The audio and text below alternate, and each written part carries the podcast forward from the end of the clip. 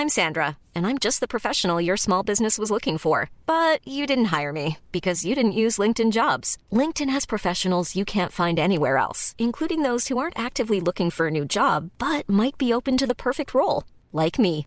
In a given month, over 70% of LinkedIn users don't visit other leading job sites. So if you're not looking on LinkedIn, you'll miss out on great candidates like Sandra. Start hiring professionals like a professional. Post your free job on linkedin.com/people today. Bonjour à tous et bienvenue à l'heure des pros ce matin. Madame Sophie Binet a refusé de répondre aux questions de CNews et c'est au nom du pluralisme qu'elle a écarté notre micro. La nouvelle patronne de la CGT, je n'ai pas dit la nouvelle commissaire du peuple, affirme ainsi son ouverture d'esprit en choisissant ses journalistes, à moins qu'elle montre un sectarisme, une intolérance, un dogmatisme qui rappelle le temps jadis. Les anciennes lunes du monde d'hier, quand les camarades lisaient la Pravda à l'abri des opinions extérieures. Si jeune, Madame Binet est déjà si totalitaire. Hier, elle quittait Matignon et regrettait que la Première ministre ne soit pas ouverte au dialogue. Aujourd'hui, c'est elle qui le refuse. Allez comprendre. Madame Binet a une notion du dialogue et peut-être de la démocratie qui varie du mercredi au jeudi et qui change en fonction de ses interlocuteurs. C'est notre différence. Ici, la liberté d'expression n'a pas de prix et elle s'entend du lundi au dimanche. Madame Binet est donc la bienvenue pour faire entendre sa voix quand elle le voudra, comme toutes les sensibilités politiques du pays. Il est 9h, Maureen Vidal. C'est décidé, l'intersyndicale a annoncé hier soir la prochaine journée de mobilisation contre la réforme des retraites. Elle se déroulera le 13 avril prochain, à la veille de la décision du Conseil constitutionnel. Il s'agira de la 12e journée de lutte organisée par les syndicats. Hier, lors des manifestations, le ministère de l'Intérieur a comptabilisé 570 000 manifestants en France, dont 57 000 à Paris. Côté euh, force de l'ordre, hier, 154 policiers et gendarmes ont été blessés en France. 100 membres des forces de l'ordre ont été blessés à Paris, dont 16 conduits à l'hôpital. Au total, 111 personnes ont été interpellées dans les rues du pays, dont 52 dans les rues parisiennes. Mbappé en colère contre son club. Le joueur a exprimé hier son désaccord avec l'utilisation de son image pour la campagne de réabonnement du PSG. Il est le seul joueur à apparaître sur la vidéo de promotion et déclare ne pas avoir été au courant de l'utilisation d'une interview qu'il avait donnée dans ce but. Le club, lui, se défend en déclarant que la vidéo n'a pas été validée par le service communication. Eugénie Bastier, Georges Paul Melun, Philippe Guibert sont avec nous et Didier Raoult, que vous connaissez, microbiologiste et qui avait tant fait parler de lui durant euh, la période de Covid, la liberté d'expression, vaste sujet. Bonjour. Bonjour. Et merci d'être avec nous. Merci. Ça nous fait plaisir. Vous venez de publier une autobiographie chez euh, Michel euh, Lafon. Et toute votre personnalité peut être résumée dans les premières lignes que je vais lire et qui peuvent faire réagir ou pas d'ailleurs, parce qu'on peut dire que vous manquez de modestie ou au contraire que vous êtes lucide. Au moment où je suis entré dans la vie professionnelle, j'avais déjà conscience du potentiel hors du commun qui était le mien, même si j'avais attendu la préparation du concours de l'internat pour commencer d'en explorer les limites. Personne ne parle comme ça. C'est pour ça que ça m'intéresse, parce que dans les deux phrases d'ailleurs, il y a une lucidité de dire j'ai exploré les limites, mais j'ai un potentiel hors du commun. Personne, il y a beaucoup de gens qui pensent comme ça, d'eux-mêmes. Il y a beaucoup de gens qui peuvent, parfois même le disent, des gens qui l'écrivent. Oui, je, pense que pour la plupart des gens, c'est la fausse modestie. En réalité, je crois que c'est extrêmement, c'est extrêmement commun, si vous voulez. Quand on, fait, quand on, on, investit une partie importante de son temps euh, dans quelque chose, par les sportifs de haut niveau, ou euh, euh, moi je me posais aussi la question de la rationalité des, milliardaires. C'est-à-dire quand vous avez un milliard, vous avez deux milliards ou trois milliards, je ne vois pas la différence de ce que vous faites. On ne peut pas manger 100 fois par jour. Et donc ça veut dire que c'est chacun cherche quelle est la limite qu'il peut avoir en comparaison avec les autres, parce que c'est la recherche de sa propre estime qui est, là. Et on est tous comme ça. Moi, je pense que les ébénistes se, comparent. Je pense que les gens euh, qui fabriquent des instruments de musique se comparent. Je pense que, bien sûr, les peintres se comparent. Euh, euh, les musiciens se comparent. Chacun.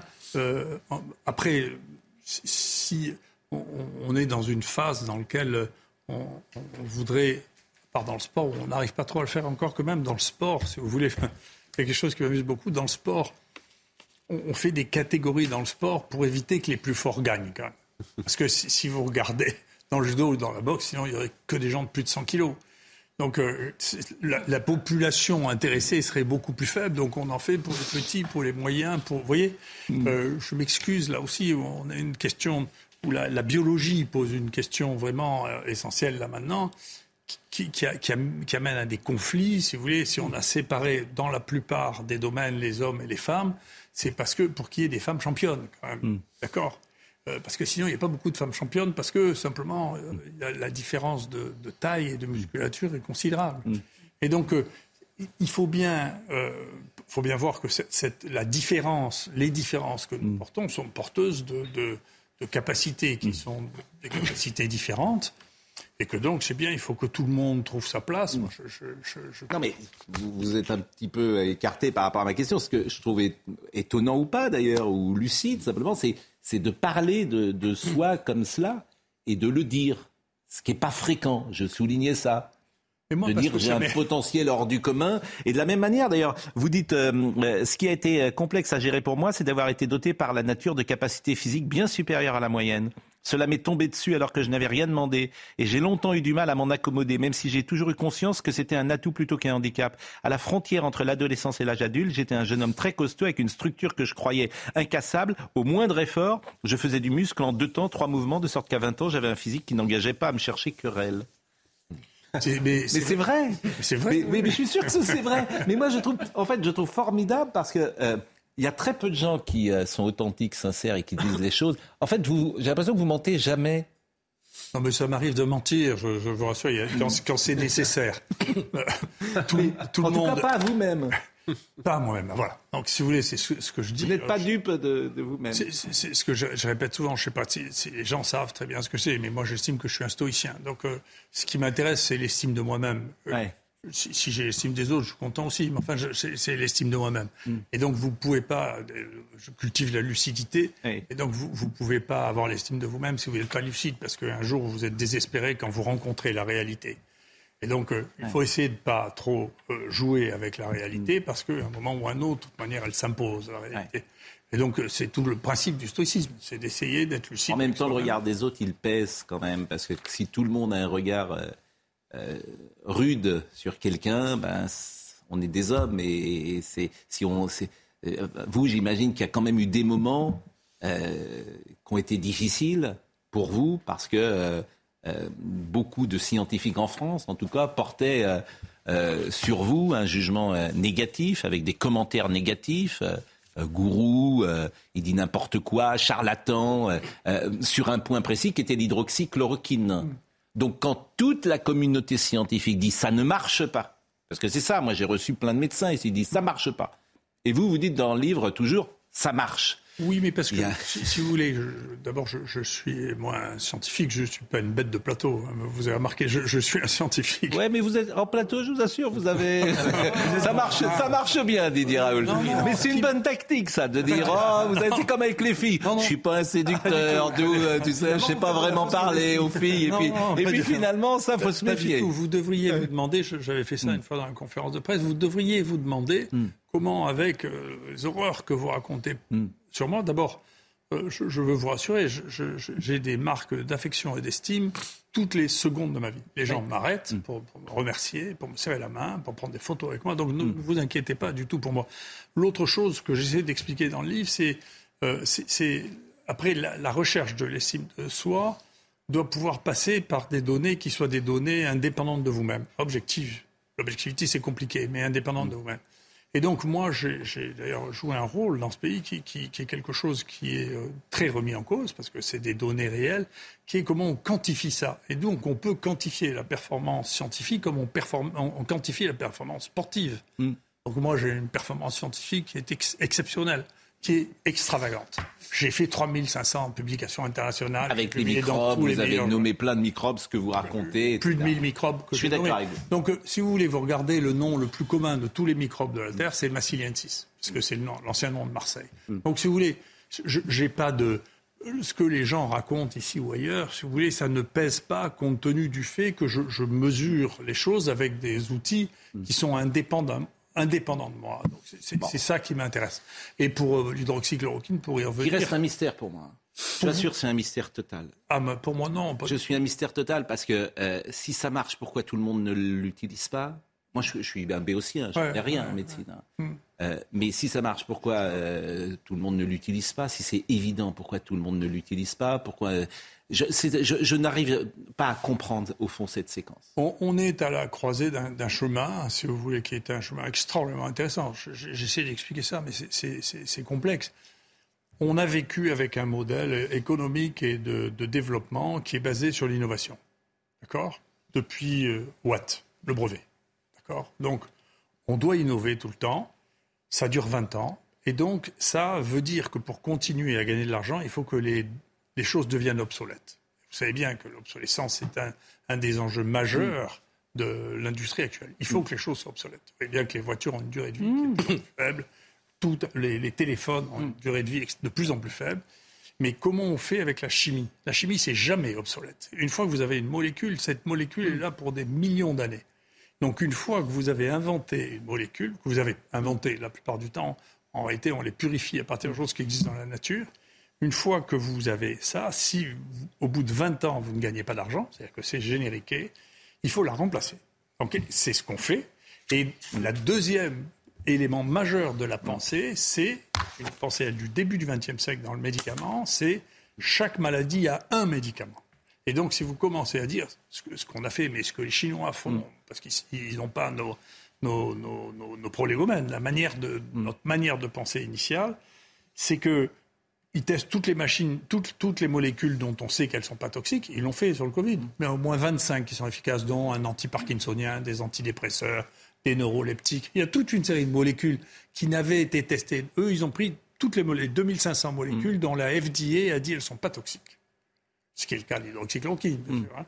Et à partir du moment où on a regardé ça, on a regardé est-ce que ça, ça inhibe la culture virale? Mm. La réponse est oui, ça inhibe la culture virale.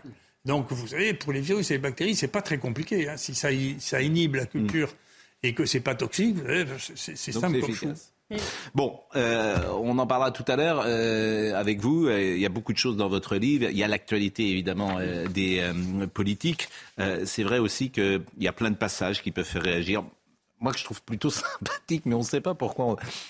Je trouve plutôt sympathique la manière dont vous parlez de vous, mais je comprends parfaitement qu'elle puisse irriter certains. Quand vous dites dès mon entrée en sixième, j'ai observé un phénomène étrange qui m'a poursuivi toute ma vie et s'est même renforcé dans la période récente, le penchant des autres à émettre une opinion sur moi, y compris lorsqu'ils ne me connaissaient pas. Je ne euh, me le suis jamais vraiment expliqué durant mes jeunes années, car même si je pense avoir toujours été capable d'ouverture d'esprit et d'empathie, je n'ai pour autant jamais fait preuve d'une sociabilité extraordinaire envers mon prochain. Ce que vous dites d'ailleurs, dites moi les dîners mondains, j'aime pas ça. J'adore être avec mes petits enfants, ma famille, etc. Mais moi, je trouve ça sympathique, mais il y a des gens qui sont allergiques.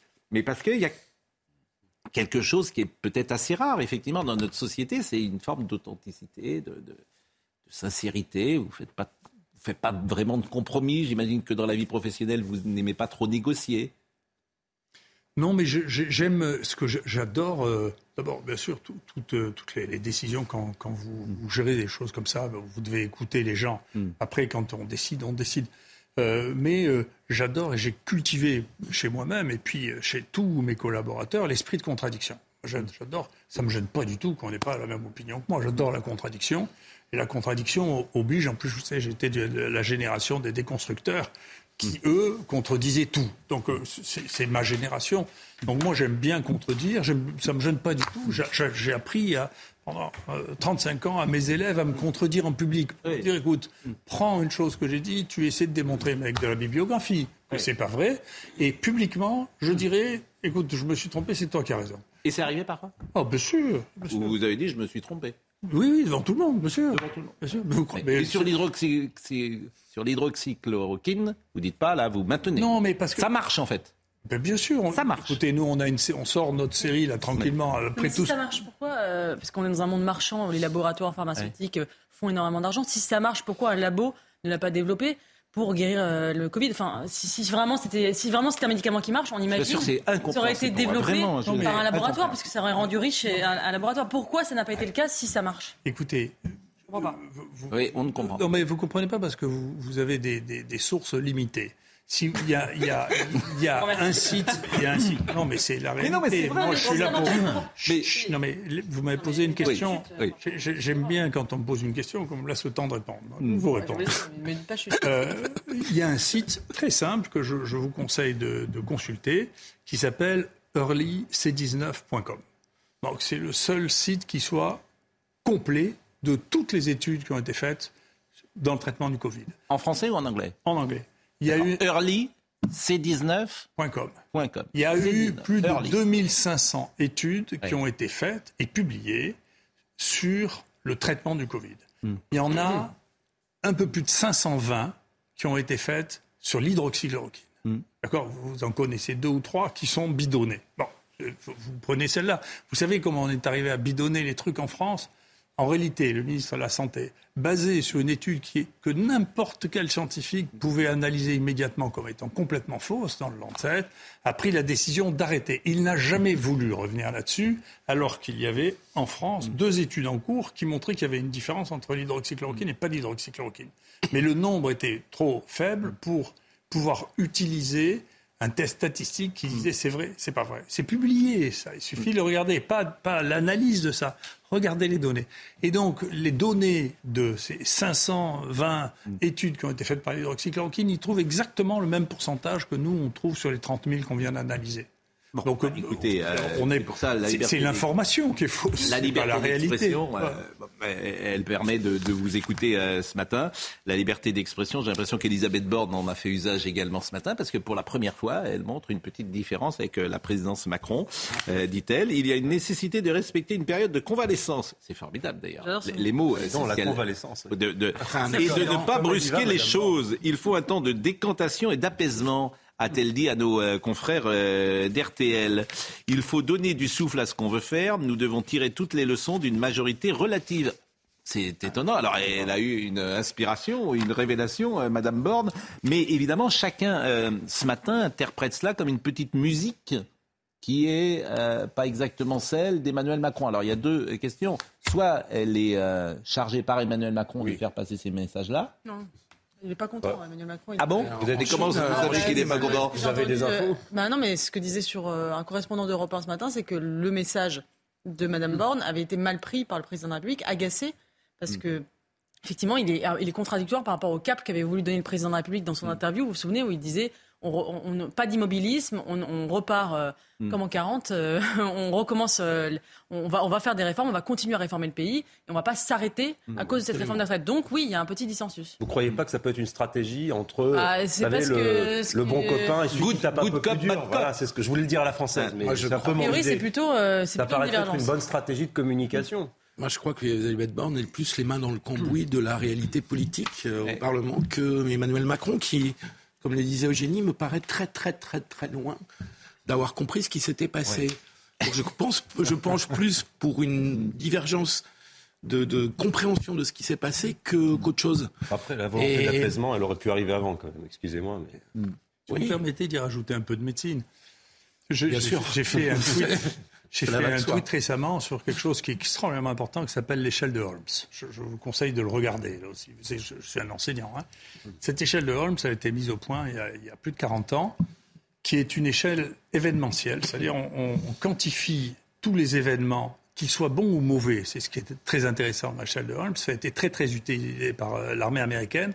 Et si vous dépassez un certain seuil, ils ne vous recrutent pas parce que la chance que vous ayez un événement défavorable, psychiatrique, somatique, cancer, dans les six mois après l'accumulation d'événements est considérable. Et donc, euh, la Navy, par exemple, recrutait après avoir testé l'échelle de Holmes, et si c'était trop, ils disaient revenez dans six mois, et si vous avez eu moins d'événements dans les six mois, eh bien, on vous recrutera parce que la chance que vous ayez des problèmes majeurs quand vous avez accumulé les événements, j'en ai fait un tweet, parce que j'aime bien instruire les Vous gens. parlez Oui. d'Emmanuel Macron ou de, de- Je, je parle des événements dans lesquels Ouais. on est. C'est c'est la raison pour laquelle je pense qu'il faut cesser d'avoir des événements perturbants, si vous Ouais. voulez. La, la retraite fait partie des éléments perturbants, d'ailleurs. hein. Euh, regardez ça, l'échelle de Holmes, c'est très intéressant. Oui, Et mais donc, c'est très connu, ça. Donc, il ne faut pas multiplier les événements parce que les gens disjonctent. l'échelle de Holmes prédit le risque de maladie en fonction du nombre d'événements stressants. Liste sur Internet, elle montre pourquoi la France est à bout de nerfs. Il ne faut pas accumuler les changements euh, au risque de voir se déclencher des pathologies. Ce que vous voulez dire, c'est que ce qui est vrai pour un individu l'est également pour une nation. Oui, c'est voilà, ça, c'est ça. hein, que vous voulez dire. Euh, bon, la succession de crises, de contraintes, de peurs entraîne des conséquences sur la santé. Donc là, on a eu, par exemple, le Covid, euh, depuis cinq ans, le Covid, euh, les gilets jaunes. euh, Guerre en Ukraine. la guerre en Ukraine et nous avons aujourd'hui ça. Bon, mais alors ça veut dire quoi Euh, C'est que euh, le- celui qui gouverne doit avoir un peu d'empathie, un peu de psychologie, un peu de sensibilité et qu'il ne l'aurait pas. Je, je, je, je parle moi jamais que de connaissances. Je, pense que tout ça manque de connaissances. Voilà. Ce que je vous, moi, c'est mon métier, la connaissance. Vous voyez, c'est c'est pour ça que je dis, j'ai passé mon temps à lire, à travailler. Et vous accumulez de la connaissance, ça, c'est quelque chose qui est parfaitement connu, utilisé. Il faudrait avoir dans son entourage des gens qui lui disent euh, Attends, calme-toi, parce qu'on ne peut pas sans arrêt stimuler les gens avec des événements nouveaux. Mais vous savez, y compris dans ces événements nouveaux, si vous avez la, la- la patience de regarder, parce que c'est sur Internet, c'est des choses banales, ce que je vous dis, hein, eh bien, vous allez voir même un mariage, ça coûte beaucoup. Un déménagement, moi, un, un des gros problèmes que j'ai eu euh, à l'IHU, parce que je l'avais sous-estimé alors que je le savais, donc j'ai été bête, euh, c'est j'ai sous-estimé la déstabilisation que représentait le déménagement. Donc j'ai eu une crise dans l'IHU avec une partie du personnel parce que j'avais sous-estimé Ouais. la facteur de stress qu'avait le déménagement et des gens qui Et avaient d'autres facteurs de de, dire, stress. Un peu de bon sens. On n'a pas besoin de l'échelle de Holtz de temps en temps pour dire bon, on va se poser là parce que ça fait deux ans, tu vois, on a eu un, un enfant, on s'est marié, on a déménagé. Bon, on va peut-être se poser là. Euh, Vous voyez, il y a une forme de bon sens parfois qui est, qui est exprimée dans les familles de cette manière-là et, et qu'effectivement, euh, euh, qu'est-ce qu'on a dit sur la réforme des retraites Un des principaux, euh, comment on dit, reproches, c'est que c'était au mauvais moment. Beaucoup de gens ont dit ça. Simplement, euh, manifestement pour des raisons d'orgueil ou de vanité ou que sais-je. euh, Ou de pression extérieure. Le, le président de la République a dit voilà, faut que je fasse quelque chose.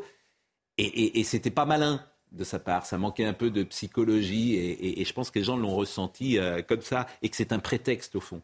C'est un prétexte. Euh, la réforme des retraites. Ça aurait pu être sur un autre sujet. Parce que les gens si tu leur disais tu travailles deux ans de plus et que tu leur euh, proposais euh, durant ces deux années de plus de gagner 100% de plus, je pense qu'ils accepteraient. Le problème, c'est pas de travailler deux ans de plus, il me semble, c'est le moment. Bon, bah, ça nous fait plaisir que vous soyez avec nous ce, matin parce que et, moi j'avais été frappé de ça dès le départ, c'est que ça va bien au-delà de la médecine. Le discours qui est le vôtre aujourd'hui. C'est peut-être, euh, il y a presque un discours politique, quand vous dites stoïcien. Et vous avez été aussi écouté, je pense, dans notre période pour ça. Au-delà de vos connaissances médicales, mais de ce que vous incarnez et du message que vous portez. Je, je sais pas. Encore une fois, je c'était pas. Moi, j'avais pas l'intention de devenir une vedette. hein, je vous assure. Ça, ça faisait pas partie des éléments de l'estime de moi. Oui. Et vous ne l'aviez pas pris. Bah, ça, pardonnez-moi, euh, là, là, moi, je pense qu'on va jamais à la lumière par hasard.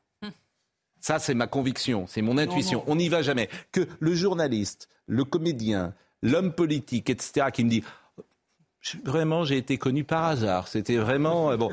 Je, je méfie toujours un peu. Le sport, c'est différent parce que le, le sport, la, les- la lumière vient sur toi malgré toi, j'ai envie de dire, parce que tu, tu joues et puis bon. Mais euh, On peut dire sportif de haut niveau, on peut pas l'être par hasard hein, non, plus. hein. mais, mais, mais les- euh, je suis d'accord. Mais euh, le but, c'est de, c'est d'être le numéro un. Et puis la lumière vient après. A- Dans ces autres métiers, les avocats, tout ça. Dans- il y a- dans- Il y a, il y a deux, deux choses qui, pour moi, au moins celle sur laquelle je suis lucide. La première, si vous voulez, euh, je- quand j'étais jeune, j'étais euh, président d'université. un certain nombre de choses que j'avais notées. J'ai essayé de faire passer ces messages au niveau politique, si vous voulez. Et euh, j'ai été chargé de mission de, de, de ministère de la recherche et de l'enseignement, de, le- la santé. Et je me suis rendu compte que je, je pouvais faire, j'ai compris, y compris j'ai fait un rapport de 450 pages que j'ai écrit tout seul. J'ai pas fait ça avec des énarques autour de moi, j'étais tout seul. D'ailleurs, ce bouquin, vous l'avez écrit tout seul. Non, j'ai- un de vos collègues journalistes qui Hein l'a, qui, qui l'a, Rarité oui, et puis pas- il l'a pas entièrement revraité, mais il en a revraité une partie, et puis surtout qui me permettait d'avoir un interlocuteur Ah bon ça qui, qui me, qui me posait des Ah oui, questions Hervé Vaudois, vous avez raison. qui, qui me posait des questions pour, euh, Comme ça, on ne pourra pas dire que je déteste tous les journalistes. Oui, oui. C'est la preuve, vous voyez, Oui, oui, oui. j'apporte la preuve de ce que je dis. Donc il y avait une chose, c'est que je me suis rendu compte que dans le ministère de la Santé ou le ministère de la Recherche, la seule chose qui comptait, alors c'était, je parle de 20 ans, hein, Mm. c'était le matin, euh, on lisait le Figaro, le soir on lisait Le Monde, et le Oui. mardi soir on lisait le Canard enchaîné, et le matin, euh, à la réunion de cabinet, on parlait de ce qu'avait dit TF1. Donc le reste, moi, les rapports, les dossiers que je faisais, les chiffres que je donnais, tout le monde s'en foutait, ils ne travaillent pas. Donc, euh, et, et donc, Ça, vous avez raison. Non, mais ça, c'est vrai, il a raison. Il Et donc- pas. Les gens ne travaillent pas. Ils ne travaillent pas. Et donc, je me suis rendu compte que la seule problème, manière de faire passer un certain nombre de discours, Ouais. dont certains Ouais. ont été efficaces, moi j'ai beaucoup participé à la réforme de l'université, dont certains ont été efficaces, ont pu accéder à, aux politiques parce que ça passait dans des journaux qu'ils lisaient. Ça, c'est vrai. Alors, je vous coupe parce qu'on est un peu déjà en retard. Mais c'est sur des choses qui. Non, mais ils travaillent pas. Et c'est déjà c'est un vrai problème. Ils font de la com, mais ils travaillent pas. Et c'est un vrai, vrai souci d'ailleurs. Bon, on va marquer une pause. Je voudrais saluer Michel Jonas, parce que lui dire que nous, nous l'aimons bien dans le groupe Canal. Michel Jonas, il n'a pas été reconnu dans un reportage, c'était drôle d'ailleurs, euh, qui a été diffusé. Alors, vous voyez, il était à la pompe. Je sais pas si vous avez vu ça. Il était à la pompe à Essars dans un reportage diffusé sur TF1. Et puis la journaliste a dit ce monsieur a du mal à trouver le bon, bon essence. Mais c'était Michel Jonas. Mais vous n'avez pas vu ça Moi, j'aurais pas C'est- reconnu. Ah ouais. mais, La séquence. mais, euh, c'est- alors c'est la séquence qui est à la une de tous les euh, journaux, de tous les des réseaux sociaux. Et euh, donc euh, je voulais qu'on passe quelques notes de, de, de musique. oui. Mais ils l'ont pas reconnu, Michel Jonas, qui est quand même notre icône, notre icône de notre Le adolescence. plus grand chanteur. Regarde. Même si cette chanson, du mal à comprendre exactement. Dites-moi, dites-moi qu'elle est partie pour un autre que moi, mais pas à cause de moi. Ouais. Est-ce que vous avez compris le sens de ça c'est la souffrance masculine. Voilà. L'orgueil masculin. de- La, la vanité, disons-le parfois. Disons-le. exister. Hein. Disons-le. Hein. Ouais, c'est bon. Bon. Donc, on marque une pause et on va parler, figurez-vous, vous savez qui on a invité à 9h30 Chap GPT 4. Donc on va lui poser des questions, on va lui demander euh, ce qu'il pense de nous, pourquoi pas, et on va faire un, une un, petit, un petit dialogue, une petite. euh, bien. Oui, parce que dans 5 ans, vous serez plus là. Hein. Je serai tout seul avec, avec des, que uniquement des gens. Un dialogue, Chat c'est- GPT. Je pourrais parler tout le temps. Je pourrais parler tout le temps, personne ne m'a. ça libération. Exactement. À tout de Je vais suite. lui demander si vous laissez passer parler vos invités. On va parler évidemment euh, des événements euh, d'hier, mais Didier Raoult est avec nous ce matin euh, pour l'autobiographie qu'il a écrite et qu'il publie aux éditions Michel Lafon. Maureen Vidal nous rappelle les titres du jour. Dernier jour de visite en Chine pour Emmanuel Macron. Le président de la République a l'occasion à rencontrer des étudiants chinois à l'université de Canton, l'une des universités les plus prestigieuses du pays et en partenariat avec plusieurs grandes écoles en France. Emmanuel Macron dînera ensuite avec Xi Jinping à 10h30 heure française, puis se réunira avec deux investisseurs chinois de l'industrie automobile. Le lycée Jean Rostand à Mantes-la-Jolie fermé aujourd'hui. La cause de nouveaux tirs de mortier hier. Des individus ont tiré sur des élèves en plein couloir. L'établissement a été évacué à la suite de ces violences. Aucun lycéen n'a été blessé. Cette semaine, le lycée a subi plusieurs frappes de mortier, une situation dénoncée par le personnel de l'établissement qui interpelle le ministre de l'Éducation nationale Papendiaï dans un communiqué. Investir massivement et rapidement dans le nucléaire, c'est ce que préconisent les députés de la commission de l'Assemblée sur la souveraineté énergétique de l'Hexagone. Dans un communiqué, l'instance parlementaire dénonce un retard de 30 ans concernant les choix énergétiques de la France lors des précédents gouvernements. Depuis euh, le milieu des années 90, le rapport conclut à une lente dérive et une divagation politique inconsciente et inconséquente. On en a beaucoup parlé hein, du nucléaire. Euh, lisez le Figaro, notamment ce qui se passe sur le nucléaire depuis 30 ans, c'est juste effrayant. On en a vraiment beaucoup parlé. Je ne vais pas en reparler ce matin. On a même reçu le commissaire d'enquête, mais c'est une des infos majeures de la journée puisque le rapport vient de sortir. Et en gros, on a fait n'importe quoi, avec des conséquences quand même qui sont graves. L'intersyndicale a annoncé une nouvelle journée d'action. Ce sera jeudi prochain, 13 avril, veille du 14 avril et de la décision du Conseil constitutionnel. On est avec Célia Barotte qui est en direct avec nous de La Rotonde. Je vais l'interroger euh, dans une seconde pour savoir comment ce célèbre restaurant euh, reprend vie euh, ce matin parce que hier il a été visé par les manifestants. Je voulais vous féliciter également, Célia Barotte, parce que vous étiez hier avec Sophie Binet et c'est vous qui avez porté la contradiction à la patronne de la CGT parce qu'elle refusait de répondre à vos questions. Vous êtes une jeune journaliste et vous avez fait preuve de courage et d'indépendance et de grande confiance en vous. Donc bravo pour cet échange avec Madame Binet. Mais voyons d'abord le sujet de Adrien Spiteri sur la rotonde hier.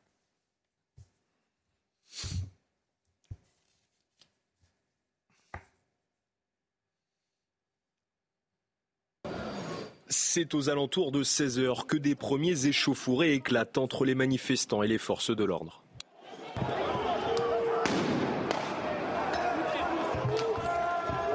Devant la rotonde, brasserie parisienne emblématique, des éléments radicaux jettent des projectiles sur les forces de l'ordre, repliées devant l'entrée du restaurant.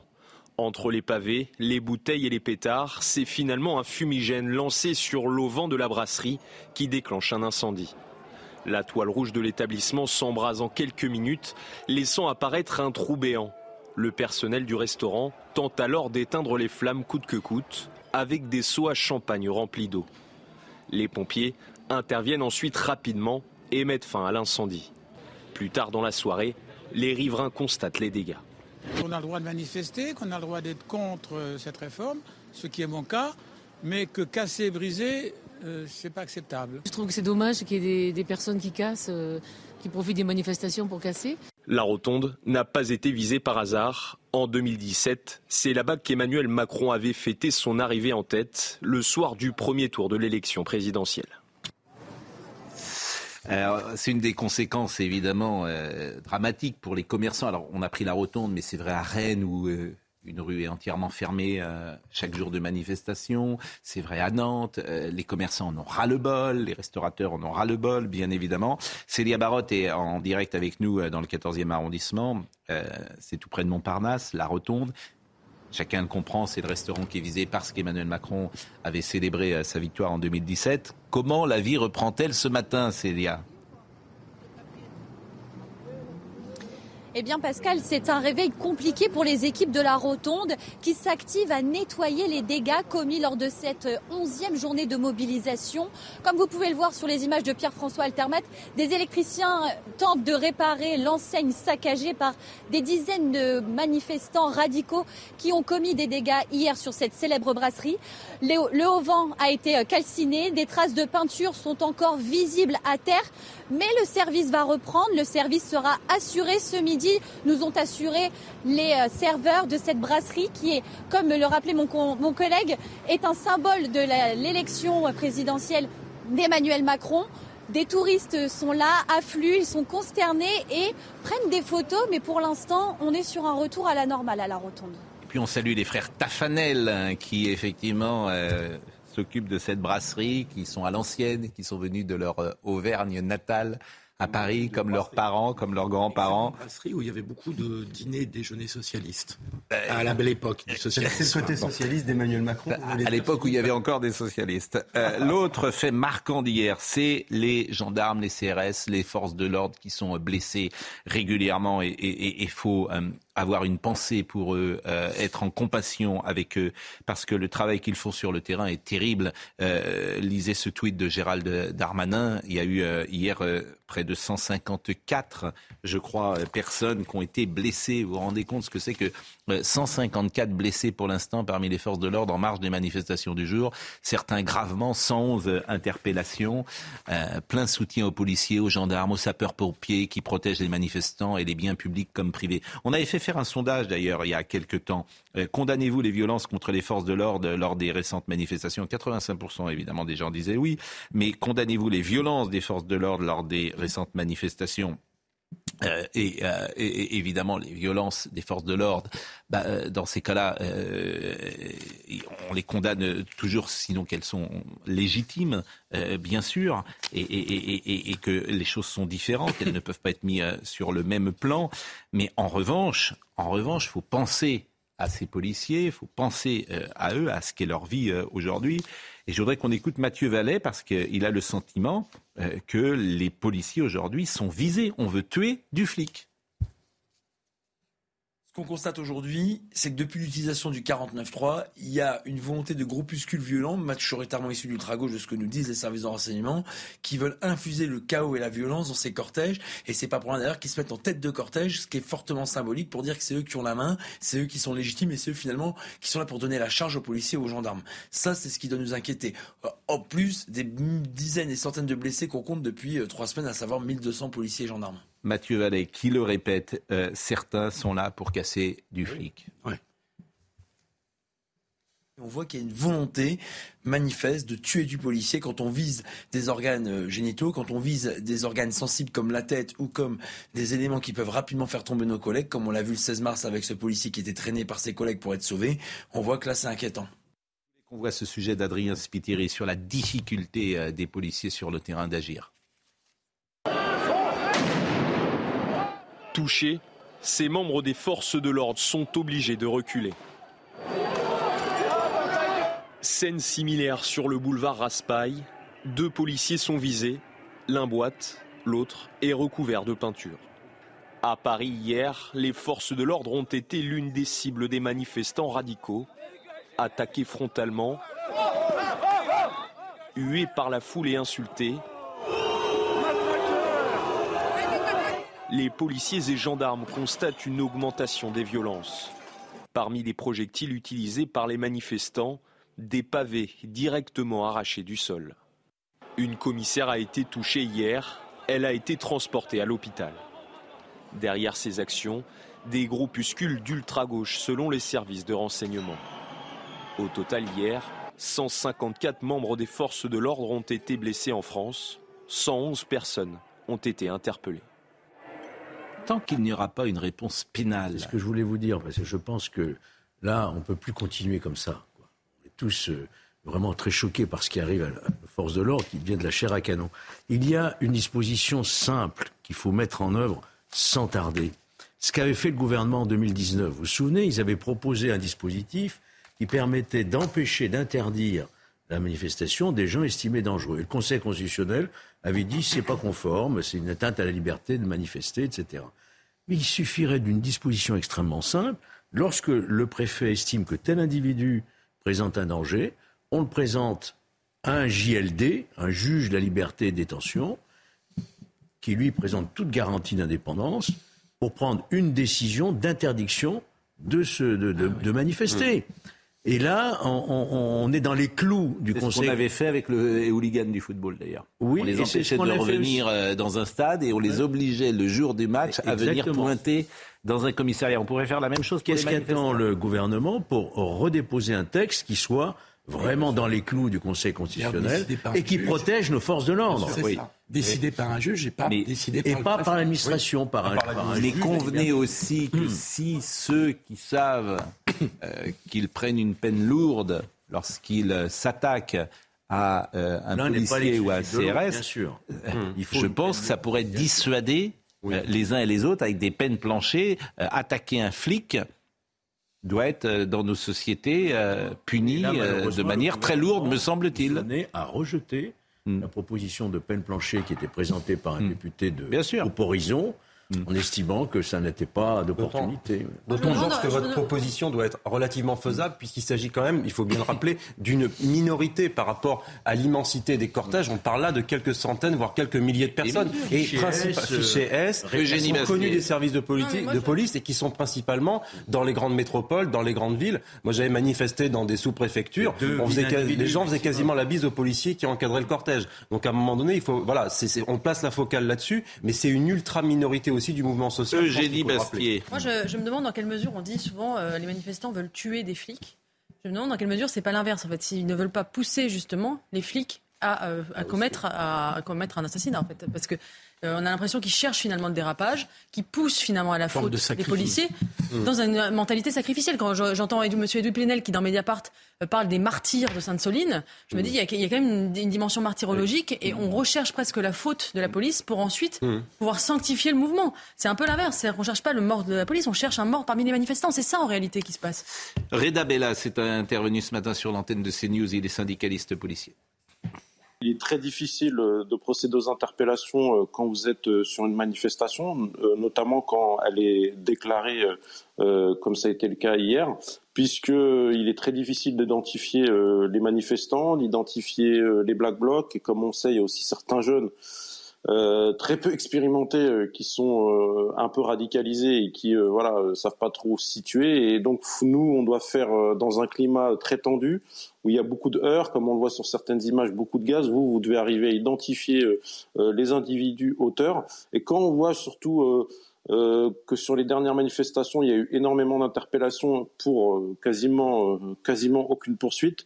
Je pense que les priorités ont changé, c'est-à-dire protéger les effectifs de police, protéger les citoyens, protéger les manifestants. Euh, je vais vous montrer une image qui est évidemment un détail, mais qui montre un, état d'esprit. Hmm. C'est dans le centre culturel, c'est une exposition qui a lieu, euh, qui est en cours au Pacte, le Pacte PH A Kata, je crois qu'on dit Pacte ou Fact, euh, c'est à Rennes, le Pacte du Colombier, qui est un centre culturel subventionné, conventionné avec la ville de Rennes. Il y a un artiste qui expose. Et voilà ce qu'on peut lire dans une exposition. Porter l'uniforme, c'est surtout affirmer son incapacité à s'extraire de la norme. Bon, euh, voilà. C'est surtout pas très bon, oui. Oui, mais ce que je veux vous dire, c'est que euh, c'est payé par la ville de Rennes. C'est conventionné par la ville de Rennes. Et Nathalie Appéré, qui est la maire de Rennes, qui participe à des colloques où, on peut euh, discuter sur la police tue. Euh, au mois de septembre dernier.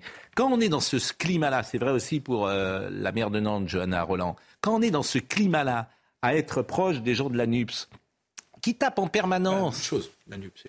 Oui, mais qui sont associés dans ces deux villes, sont associés, qui sont en permanence euh, à, taper sur les flics au lieu de les défendre.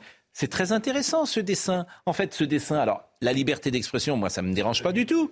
Ça me dérange pas du tout. Sinon que c'est subventionné par la ville ou conventionné par la ville dans un musée. Vous trouverez peu, d'expositions non. Euh... Très bien. C'est aussi la vocation originale de l'art, Pascal. Et mais je n'ai aucune espèce de sympathie pour ce type d'œuvre que par ailleurs je trouve assez mauvaise. Oui. Mais si vous voulez que l'art puisse être subversif, c'est son essence depuis. Je dirais pas jusqu'à dire comme c'est écrit que Rennes finance une œuvre euh, critique envers la police, mais ce, ce musée est subventionné, conventionné par la ville de Rennes, c'est tout. C'est un état d'esprit. Mais vous avez raison, c'est un détail. Voilà. Euh, mais vous n'induit pas le propos. Vous avez raison. Vous avez raison. Il y ait du pluralisme dans les œuvres d'art. S'il y avait une autre vous avez raison. un autre message, là, ce serait pas Vous avez raison. Après, il y a une bêtise d'extrême gauche oui. Euh, dans, dans, dans, dans, la gauche intellectuelle. Oui.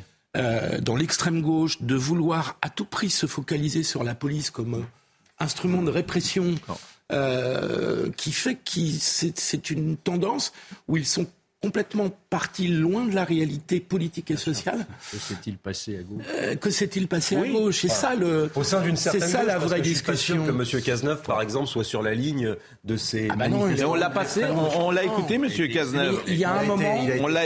Il y a un moment où l'extrême gauche s'est plus attaqué au capitalisme, c'est attaqué à la police. voilà, c'est la police l'outil de répression de la société. On l'a écouté. C'est pas le capitalisme, c'est très étonnant. Bon, euh, on verra. Euh, voilà ce qu'on pouvait dire évidemment sur euh, les policiers, sur les manifestations d'hier. On parlera peut-être des banques, mais je voulais qu'on fasse une petite expérience. Alors, en revanche, il faut que vous soyez très disciplinés, parce qu'on va parler à Chat GPT, mais on va parler à la version orale. Donc, il ne faut pas que vous parliez du tout, ce qui m'arrange. Mais euh, quand on pose la question, mais il ne faut pas que vous souriez, qu'il y ait quelque chose, parce qu'autrement, ça, ah, il, entend mal. Bon. Alors, je vais lui poser une question et il va répondre. Mais la question, je lui pose en direct. Il la découvre au moment où il. Voilà, c'est l'intelligence artificielle. Ça peut faire peur d'ailleurs. Je ne sais pas les, pour vous les, les, conséquences dans votre métier de l'intelligence artificielle. C'est pas créatif. Ben voilà, c'est pas créatif. Mais c'est pas créatif pour le moment. Peut-être que ça va l'être. Ben, c'est-à-dire que notre logiciel pense que c'est pas créatif, mais peut-être que précisément euh, ça va l'être. Euh, moi, les, gens de, chez Gaumont et dans d'autres, euh, comment dire, en ce moment, d'autres, d'autres branches du cinéma ont peur que les scénarios, les dialoguistes soient faits par ChatGPT, qui deviennent précisément créatifs. Alors, je vais lui poser une question, par exemple. Et d'abord, je demande à Marine Lançon, est-ce que tout est prêt? Est-ce que je peux poser ma question? Est-ce que l'hydroxychloroquine est efficace pour combattre le Covid? Pouvez-vous reformuler votre question ou donner plus de contexte pour que je puisse vous aider? Est-ce que l'hydroxychloroquine permet de euh, soigner la maladie du Covid? Potentiel pour l'hydroxychloroquine, plusieurs études plus rigoureuses n'ont pas montré de bénéfices significatifs de ce médicament pour le traitement ou la prévention du Covid-19. En outre, l'utilisation de l'hydroxychloroquine peut causer des effets secondaires graves chez certaines personnes, en particulier à des doses élevées ou lorsqu'elle est utilisée en combinaison avec d'autres médicaments. Par conséquent, l'utilisation de l'hydroxychloroquine pour le traitement ou la prévention du Covid-19 doit être évaluée au cas par cas et être basée sur les directives médicales appropriées. Comme je l'ai expliqué précédemment, les preuves scientifiques actuelles ne soutiennent pas l'utilisation de l'hydroxychloroquine comme traitement efficace pour le Covid-19. Bien qu'il y ait eu des études initiales qui ont suggéré un certain potentiel pour l'hydroxychloroquine dans le traitement de cette maladie, les résultats de plusieurs essais cliniques plus récents et mieux conçus ont montré que ce médicament n'était pas efficace pour traiter ou prévenir le Covid-19. De plus, l'utilisation de l'hydroxychloroquine peut entraîner des effets secondaires graves, en particulier lorsqu'elle est utilisée en combinaison avec d'autres médicaments ou à des doses élevées. Par conséquent, il est important de suivre les directives médicales appropriées et de ne pas prendre de l'hydroxychloroquine sans l'avis d'un professionnel de la santé qualifié. Alors là, euh, on va pas reposer une question tout de suite. On va commenter ce qui est dit parce que l'expérience est extraordinaire. C'est que je pose la question à la seconde près je veux dire, euh, l'intelligence artificielle a répondu ce que vous venez d'entendre. votre avis sur ce qui vient d'être dit donc je, vous confirme, je ne suis pas craintif parce que tout, ça c'est de la sauce qu'on répète et c'est jamais que de la sauce qu'on répète. Donc ça veut dire, encore une fois, vous le savez, j'ai eu l'occasion une fois de montrer sur une de mes vidéos un tour de cartes que j'ai fait. J'ai expliqué à mes enfants pour leur expliquer comment on a toujours raison quand on joue aux cartes j'écarte ce qui m'intéresse pas et je garde ce qui m'intéresse. Et à la fin, je retourne la carte et j'ai trouvé de quelle carte il s'agissait. C'est extrêmement simple. Donc c'est juste la question du tri que l'on fait dans l'information en disant ça je le prends, ça je le prends pas. Mais je vais vous donner un exemple qui, qui moi m'a fait mourir de rire parce que je, l'ai tweeté. Non mais est-ce que ce qu'il dit est juste C'est ça ma question. Est-ce que non, mais la réponse Non mais la, réponse est, extrêmement prudente. Bien sûr, vous savez, d'ailleurs le, le ministre de la Santé actuel le sait très bien. si vous prenez dix fois la dose de, de plaquenil, il y a des gens qui font des tentatives de suicide avec ça, mm. comme avec le doliprane. C'est plutôt moins toxique que le doliprane. En réalité, mm. la dose toxique mortelle du doliprane est beaucoup plus basse et beaucoup plus proche de la dose thérapeutique que celle de l'hydroxychloroquine. Maintenant, euh, la seule étude qui a montré une toxicité de l'hydroxychloroquine, je ne sais pas ce qui leur est passé, c'est l'étude Recovery. Ils ont donné une dose qui était quatre fois la dose que nous mm. donnons nous, qui est une dose toxique. Si vous regardez le Vidal, qui est notre livre, vous ne pouvez pas donner plus de 2 grammes d'hydroxychloroquine à quelqu'un. On donne 600 000 grammes, ça n'a rien à voir. Mais je trouve qu'il y a une espèce de prudence en disant, de manière, référez-vous. En fait, c'est une synthèse, voilà, c'est une synthèse euh, qui est proposée. Alors, je vais poser une autre question. C'est une synthèse d'une culture donnée. Oui, je suis d'accord avec vous. C'est notre culture à voilà, c'est une synthèse de. C'est ce que dit le ministère. Exactement. C'est pas la réalité, c'est pas la vérité, la vérité. Voilà, il prend, il synthèse, c'est voilà, c'est c'est. une super en fait, de synthèse en fait. Oui, c'est le politiquement correct. En fait, ChatGPT. Finalement, il y a plein de ChatGPT euh, dans partout dans la société président de la République, c'est la même chose. Voilà, c'est la, c'est la même chose. C'est la pensée, ChatGPT, c'est la pensée convenue. Si tu veux savoir euh, sur un sujet ce qu'est la pensée convenue, tu interroges ChatGPT. C'est pour ça que c'est artificiel, mais pas intelligent. Alors, alors là, tout le monde se tait parce que je pose une, une question. Euh, est-ce qu'Emmanuel Macron est un bon président pour la France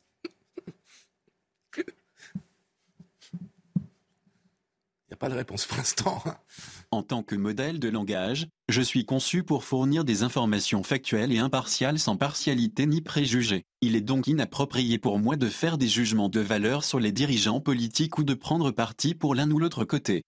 La question de savoir si Emmanuel Macron est un bon président pour la France est un sujet très débattu et controversé, et les opinions peuvent varier en fonction des points de vue politiques, des valeurs et des intérêts individuels. Ce sont les citoyens de France qui sont les mieux placés pour évaluer les performances de leur président, en fonction de leur propre expérience et de leurs perspectives personnelles il pourrait présenter le 20h sur TF1, euh, ChatGPT, si vous voulez. Avec une réponse comme ça, il pourrait, à mon avis, être, euh, il pourrait, il pourrait être excellent. Vous allez avoir besoin de nous quand même. Bah, donc, bah, euh, finalement. Mais vous avez dit la créativité. Bon, bah écoutez, on va marquer une nouvelle pause. et... ce qu'il pensait de lui. Oh bon, non, je sais pas, miroir, miroir, attendez, Ah, je veux dire, euh, il, me connaît, il me connaît même pas. GPT, que pensez-vous de Pascal Pro? Non, mais, je, non, je, Ne le je- perturbez pas. Ah bah tiens, puisque vous me prenez au piège, euh, on peut leur poser une question? Tout le monde se tait? Que pensez-vous de Georges Fenech? Ah non, laissez tomber.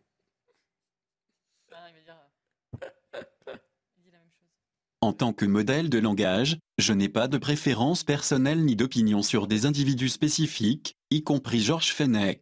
Je suis conçu pour fournir des informations factuelles et impartiales en réponse à des questions spécifiques. Georges Fenech est un homme politique français qui a occupé différents postes électifs en France, notamment en tant que député et maire de la ville de la Mulatière. Il a également été membre du parti politique Les Républicains. Les opinions sur Georges Fenech peuvent varier en fonction des points de vue politiques et des actions qu'il a entreprises en tant que politicien. On arrête, on arrête, on arrête, on arrête. Non mais bon, c'est amusant. Ouais, Bon, pour, pour- écoutez, Non, moi, pour le fait moment, l'expérience chez Oui. GPT, ce qui est vraiment passionnant, c'est qu'il crée aussi. Oui, alors pas là manifestement, mais bon, là, il on crée va pas marquer grand-chose, hein. On va marquer une pause. Ce qui est encore mieux, c'est l'IA qui crée des images. Je vous conseille On va marquer une pause et euh, dans la dernière partie, euh, d'abord c'est vendredi, donc on sera avec euh, notre ami Jacques Vendroux. On pourra parler euh, de ce qui s'est passé euh, encore hier sur le terrain et notamment des banques qui ont été attaquées et en région. Et puis bah, on va surtout parler bien sûr avec Didier Raoult de son autobiographie. qu'il publie chez euh, et effectivement où il parle de lui, de sa famille, de famille de résistants, de votre compagne également, de, la vie qui est la vôtre et je trouve que tous ces chapitres-là sont, sont assez euh, et même très intéressants. À tout de suite. Il est 10h02, nous sommes un poil en retard. Maureen Vidal nous rappelle les infos du jour. Quatre écoles et une crèche fermées aujourd'hui à cause d'une fuite d'ammoniac à Maison-Alfort dans le Val-de-Marne. Ces établissements sont situés près d'une usine où deux fuites ont été détectées ce jeudi. Une décision par mesure de précaution, a déclaré la préfecture, puisque le taux de toxicité détecté est en- est en dessous du seuil de dangerosité. Ces fuites sont apparues lors de travaux de soudure et deux ouvriers ont été légèrement blessés. Une éco-contribution revue à la hausse pour 2024 concernant les jets privés. C'est une proposition que compte faire le gouvernement. Le ministre des Transports, Clément Beaune, a annoncé être hostile à l'interdiction des vols en jet privé proposée par les écologistes.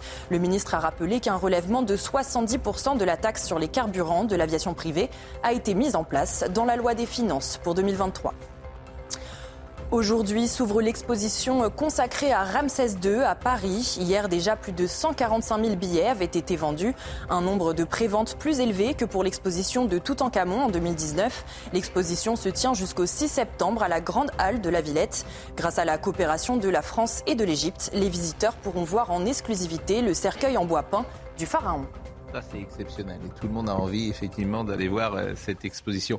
Je salue Olivier Benkemoun, qui est de la région de Marseille. Un jour, il était revenu, Olivier, et il m'avait, euh, était revenu avec un petit santon à votre euh, effigie, euh, Didier Raoult. Donc, depuis ce petit santon, vous, il est, je, je- l'ai posé comme ça sur, euh, sur mon bureau et je le regarde de temps en temps. Euh, depuis le printemps hein, 2022, euh, écrivez-vous dans votre biographie, beaucoup de gens s'étonnent directement auprès de moi ou sur les réseaux sociaux que les demandes de prolongation d'activité que j'avais formulées auprès de l'APHM m'aient été refusées sans justification, si ce n'est mon indiscipline vis-à-vis de la doxa gouvernementale. C'est-à-dire qu'aujourd'hui, vous faites quoi?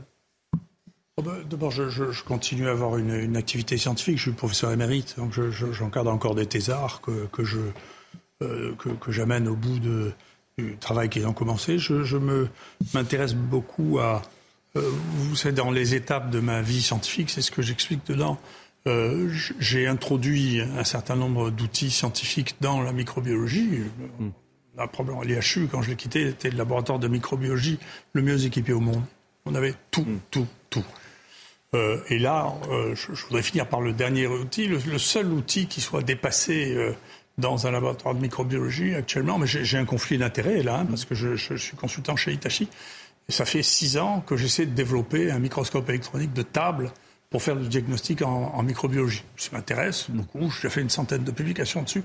Je pense que ça va arriver, si vous voulez, et que donc ça permettra de faire que la partie subjective, technique, éducation euh, du microscope sera remplacé par euh, de l'intelligence cas, vous, artificielle. vous n'êtes plus à l'IHU.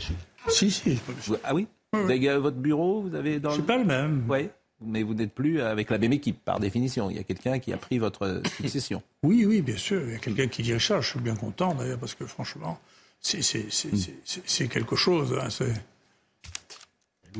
Bon, j'ai deux, trois petites questions à vous poser, mais je voudrais des réponses, si possible, bien sûr, les plus rapides et les plus claires possibles. J'ai reçu euh, ici Madame Henrion Caude, qui est une spécialiste de l'ARN messager. Ah oui. oui, oui. Bon, il y a quelques jours. Et alors, comme je l'avais reçu, euh, d'ailleurs, je suis le seul, je crois, à l'avoir euh, reçu, euh, et, qui est très méfiante sur l'ARN messager et qui euh, considère que ce vaccin euh, n'est pas euh, efficace et même peut avoir des effets secondaires. En très peu de mots, quelle est votre position sur l'ARN messager dans ce vaccin et sur les conséquences, euh, les effets secondaires plus exactement de ce vaccin, parce que nous entendons tout et son contraire. Est-ce qu'il y a des effets secondaires particuliers à ce vaccin? Est-ce qu'il y a des études ou pas? Encore une fois, les, études sur les effets graves des vaccins sont apparues après l'utilisation du vaccin, pas avant, parce que un certain nombre d'éléments n'ont pas été évalués. Alors, il y a des, complications graves chez les, femmes jeunes avec le- les premiers vaccins, ceux pas avec ARN, mais avec adénovirus.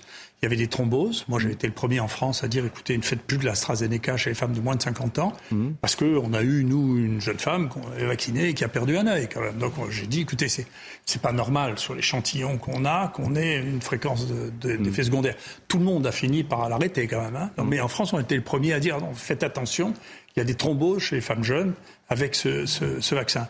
Pour les vaccins ARN qui sont développés actuellement, on sait qu'il y a des myocardites, bien sûr, chez les, plutôt chez les hommes jeunes, cette fois-là. Il y a ce, qui revient assez communément maintenant, avec qui sont maintenant documentés. Il y a des, des autopsies qui ont été faites. Et on, sait qu'on y retrouve la spike dans le cœur. Donc euh, c'est vrai, c'est rare, mais c'est vrai. Euh, la deuxième chose, qui est une raison de plus pour pas vacciner les gens jeunes qui risquent rien, d'ailleurs. hein. Euh, là, là, il y a une autre chose qui est il y a beaucoup, beaucoup de, de, de, de, femmes qui se plaignent, mais c'est- difficile pour l'instant à interpréter parce qu'on on n'a pas de données massives là-dessus, d'avoir euh, des troubles des règles, d'avoir des troubles de fertilité à la suite de ça, ce qui est une question. Donc, euh, le problème de l'ARN, si vous voulez, est un problème. D'ailleurs, c'était un phénomène très intéressant parce qu'on on a vu que les, les gens vivaient avec ce qu'on leur avait appris il y a 20 ans. Le problème de l'ARN, c'est que dans un certain nombre de circonstances, en particulier dans le cerveau, il est susceptible d'être intégré au chromosome. D'accord? Avant, on disait il y a une voie. Et On disait ça il y a 60 ans. Donc, euh, il y a une voie qui fait on va à l'ADN, à l'ARN et puis aux protéines. Maintenant, on sait qu'en réalité, on a le, le mécano dans le cerveau pour, trans- pour, pour transférer de l'ARN dans l'ADN euh, du cerveau. Donc, les dangers à terme de choses pareilles, on ne les connaît pas. Mais bon, Et vous, comprennent. par exemple, vous êtes vacciné? Ça ne vous regarde pas. Ah bah attendez, vous, euh, au contraire, ça me regarde fortement, pardonnez-moi. Vous, alors, vous êtes toujours sincère. privée. Mais non. Ah non, non, je suis pas d'accord avec vous. Non. Non, parce que euh, si vous n'êtes pas vacciné, vous me donnez une information majeure, quand même, sur ce que vous, vous pensez. Parce que vous avez plus de 60 ans, vous êtes par définition quelqu'un à risque, on a envoyé toute une population se faire vacciner. Donc moi j'ai confiance par exemple en vous. J'ai confiance euh, parce que je vous écoute. Je connais pas grand-chose à la médecine, mais euh, c'est- la phrase de Jouvet euh, autant vaut l'homme, euh, autant vaut l'acteur, disait-il. On peut pas juger un médecin, mais je peux juger quand j'entre dans son bureau, je peux juger comment est fait son bureau, je peux juger comment il me parle, etc. Il y a plein d'éléments qui peuvent me faire euh, me, donner une impression de lui, et je peux l'adapter au, au professionnel qu'il est. Donc, si j'ai confiance en vous et que vous me dites que vous n'êtes pas vacciné, je me dis il y a un truc qui va pas. Non, je, je vais vous Et pourquoi dire- vous voulez pas répondre? Parce que je ne suis pas ici comme médecin. Je suis ici comme. Non, non, je La suis. première fois que vous vous défilez à une question, c'est Non, rare. non, je- vous me surprenez. Mais non, on me la pose à chaque fois et je réponds toujours la même chose. Donc si vous regardiez vos collègues, vous verrez que je ne réponds jamais à cette question.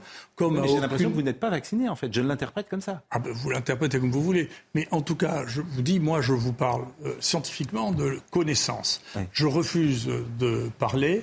Euh, en, en dehors, de- les éléments personnels que j'ai dans mon autobiographie permettent, me, me pensent, d'abord j'écris ça pour, pour ma descendance, d'une part, et d'autre part, me permettent d'essayer d'expliquer pourquoi j'ai réussi à avoir et à garder cette position.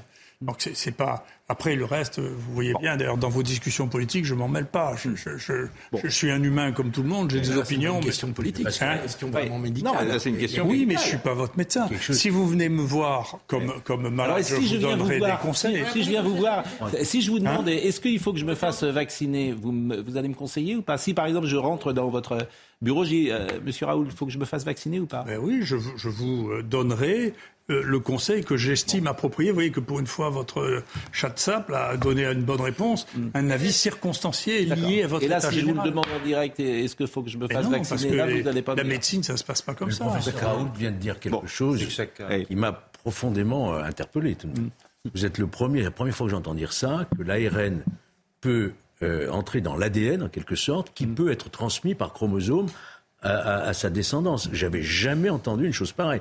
On nous a toujours dit qu'il y avait étanchéité entre l'ADN et l'ARN. Et là, vous venez nous dire tranquillement, et je pense que vous dites ce que vous savez, qu'en réalité, non, l'ARN peut, peut euh, intégrer l'ADN. Ça, ça me paraît une, une information importante. quoi. Alors ça, ça se fait surtout. on- on- je n'ai pas dit que c'était transmissible ensuite euh, de génération en génération dans les chromosomes, mais ça rentre. Ce, ce pour lequel c'est le mieux connu, c'est ce système de transfert. Là où il est le mieux connu, c'est dans le cerveau. D'accord? C'est-à-dire que le, le- le- la, la séquence qui permet l'intégration de l'ARN, c'est dans le cerveau que ça se trouve.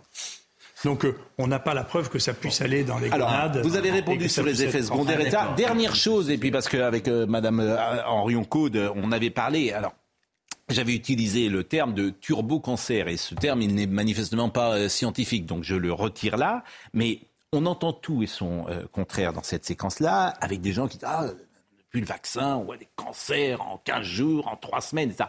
Tout ça, c'est des bêtises ou ça repose sur quelque chose euh, d'étudié? À ma connaissance, si vous voulez, à ma connaissance, hein, nous n'avons pas des données massives qui permettent d'analyser ça, mais on va les avoir. C'est-à-dire qu'il y a des pays euh, organisés, pas trop notre cas, mais il y a des pays organisés, en particulier les pays scandinaves.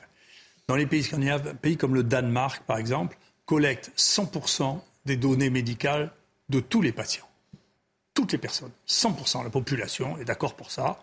Et donc, on, on verra au Danemark s'il y a un lien entre le fait d'avoir une, deux, trois vaccinations avec tel ou tel vaccin et des effets secondaires que l'on n'a pas observés jusque-là. Professeur. Et bien entendu, ce sont, mais y compris pour les collecter. Et pour le moment, il n'y a aucune indication. Il y a d'indications massives à, cette- à ce niveau-là. Non, mais c'est important de le Juste, dire. euh, Juste une Ah. question, normalement, c'est le travail de l'agence du, mé- de la- du médicament en France, euh, la NSM. Pourquoi n'a-t-elle pas fait ce, ce travail, cette agence? Joker. Euh, Ouais, mais c'est intéressant. Si vous répondez pas aux questions, C'est intéressant. Euh, c'est- Non, mais la, la- la NSM me persécute sans arrêt depuis deux ans. Donc je ne vais pas vous donner euh, mon avis sur des gens qui passent le- leur temps à me persécuter. Quand même. On a inventé quand même une fausse, euh, un faux, une fausse information transmise par Mediapart dans la Provence que nous faisions des essais illégaux sur la tuberculose. Poussé par euh, le ministre qui a délégué la NSM, la, euh, l'IGA. Vous avez porté plainte Je portais plainte, oui. Mais, Et mais donc les plaintes, elles vont doucement. Vous savez, les plaintes, elles vont plus ou moins vite en fonction de la manière dont on les traite. Mais euh, j'ai porté plainte et il faudra bien les voir à un moment. Donc, euh, si vous voulez, euh, le, le propre directeur de mon hôpital a publié dans son, sa feuille de chou hospitalière distribuée à 15 000 personnes qu'il avait la preuve que nous faisions des essais illégaux. Et quand la, SM, la NSM est venue, ils sont repartis très très gênés et ils ont fini par trouver deux, deux, deux brindilles dont ils ne savaient pas trop quoi faire parce qu'il n'y a jamais eu d'essais illégaux sur la tuberculose. Ce qui s'est passé avec la NSM, si vous voulez que je vous le dise, c'est que nous avions déposé deux projets de recherche pour le problème de la tuberculose actuellement, c'est le raccourcissement thérapeutique. Or, on sait comment raccourcir la thérapeutique parce qu'il y a un médicament recyclé qui sont le traitement de la lèpre. Et la lèpre est le, le microbe le plus proche de la tuberculose. Et donc, on a déposé deux fois de suite un projet de recherche pour raccourcir, évaluer le raccourcissement thérapeutique.